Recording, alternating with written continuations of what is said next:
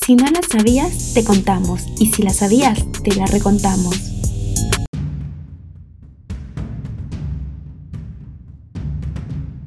Un macabro caso que se dio lugar en uno de los hoteles más famosos de Lima. Tuvo como protagonistas a un prestigioso banquero y una bella zafata y modelo. Aquí empieza Recontando Historias.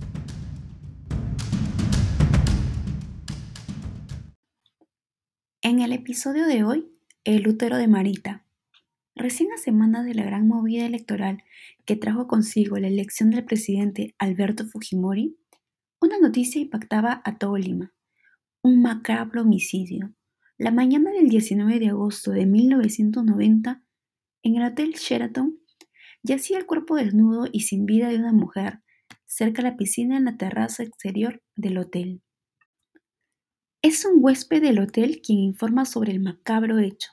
Inicialmente se confundió la víctima con una de las empleadas del hotel, pero días después, tras una publicación en las noticias con el rostro de la víctima y como NN, la madre de ella la reconocería. Se trataba de Marita Alpaca Rada de 33 años. Al inicio de la investigación, se presumió que sería un suicidio y tras algunas investigaciones se descubriría que fue un homicidio, realizado por su pareja el banquero Leandro Reaño de 41 años. La pareja llevaba una relación de nueve años. Se conocieron cuando ambos protagonizaron un choque automovilístico. Con el tiempo, se convirtieron en pareja sentimental y hasta vivían juntos. Marita Alpaca le comentó sus deseos de formalizar aún más la relación y tener un hijo, a lo cual el banquero se oponía. La noche anterior, el banquero Leandro Raño citó a su pareja Marita Alpaca en una habitación del piso 19, donde cenarían y pasarían momentos agradables. Pero la desgracia ocurriría. En medio de la madrugada tuvieron una discusión. Reaño la golpeó y terminó lanzándola por la ventana de la habitación del piso 19.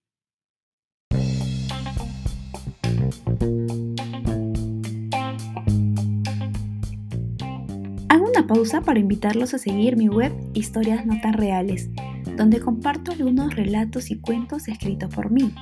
El cuento de esta semana es Solo me detuve a observarte. Lo encuentran en www.historiasnotanreales.com. No les distraigo más y sigan escuchando el segundo bloque de Recontando Historias.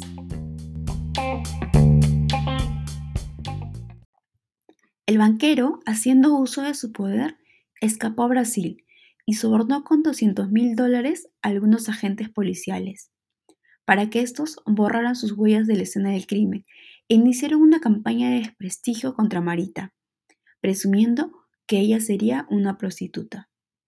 Pero días después se sabría por medio de las familiares de la víctima que Marita habría tenido dos abortos previos y que antes de morir también habría estado embarazada. La investigación se hizo polémica y se llegó al punto de exhumar el cadáver de Marita para esclarecer los hechos.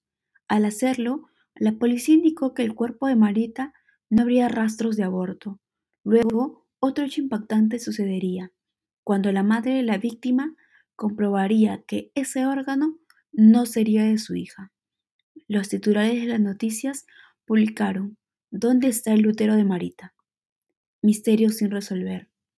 El 20 de febrero de 1995, el banquero Reaño fue condenado a siete años de prisión por el homicidio de Alpaca y, y para pagar una reparación civil de 200 mil soles. Los invito a seguir escuchando este podcast Recontando Historias. No se pierdan de los próximos episodios. Si no lo sabías, te lo contamos. Y si lo sabías, te lo recontamos.